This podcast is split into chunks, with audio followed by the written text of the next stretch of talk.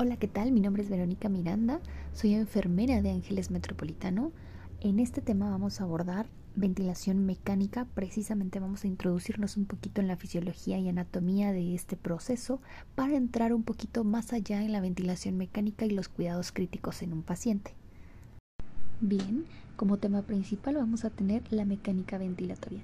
La mecánica ventilatoria se va a basar principalmente en aquel proceso que va a realizar el ser humano de transportar los gases del, del exterior al interior del cuerpo. Claros, teniendo en cuenta que como ser humano tenemos una anatomía que debemos de seguir, tanto con la fisiología. Dentro de la vía aérea nosotros debemos de tener diferentes estructuras que nos van a poder ayudar a que este proceso se dé de manera adecuada.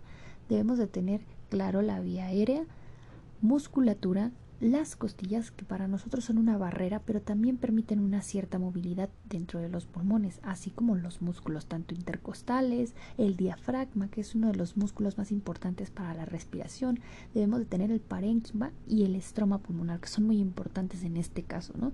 en el parénquima nosotros podemos encontrar los alveolos que nos van a permitir el intercambio de gases las pleuras que nos van a permitir también que el pulmón se mueva de una manera adecuada y no tengamos por ahí un roce o una fricción y podamos eh, tener diferentes patologías externas, ¿no? Por alguna, algún trauma tal vez. Ahora, dentro de la mecánica ventilatoria también nosotros vamos a encontrar dos procesos importantes, la inspiración y la expiración. Dentro de la inspiración nosotros vamos a llamar activo esta actividad precisamente porque necesita el gasto de energía. La expiración pues va a ser pasivo y esta se basa principalmente porque hay solamente una retracción elástica. Claro, hablando principalmente en eh, inspiración y expiración simples, porque también podemos encontrar inspiración y expiración forzadas, que aquí ya van a entrar o ya van a ser parte los músculos accesorios y los músculos intercostales. Y esto con la finalidad de que podamos tener un intercambio adecuado de gases. Ahora, ¿cómo yo sé que dentro de la respiración está siendo adecuada, ¿no? O está siendo, está cumpliendo su función. Bueno, pues para eso nosotros tenemos pruebas de función respiratoria. Hay una prueba muy eh, famosa en hospitales conocida como espirometría. Esta prueba generalmente nos va a otorgar o nos va a arrojar el volumen, la capacidad de aire que ingresa al alveolo. Pero claro, el flujo de aire también lo podemos ver alterado y esto se debe a enfermedades. Enfermedades obstructivas generalmente, que podemos hablar de asma, de POC.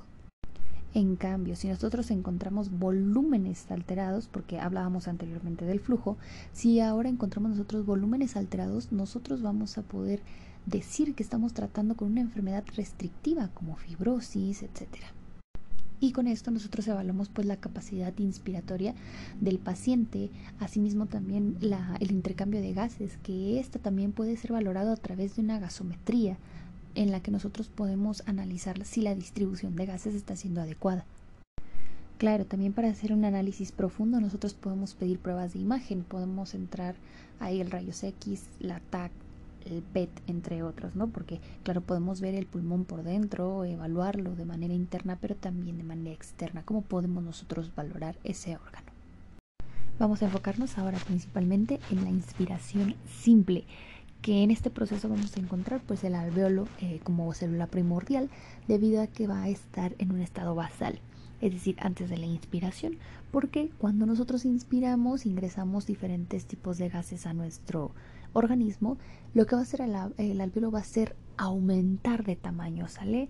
Eh, esto va a ser gracias a la contractura, eh, perdón, a la contracción diafragmática que va a permitir que el alveolo se expanda y puedan entrar y puedan modificarse, claro, diferentes eh, parámetros que en estado basal se encuentran normal.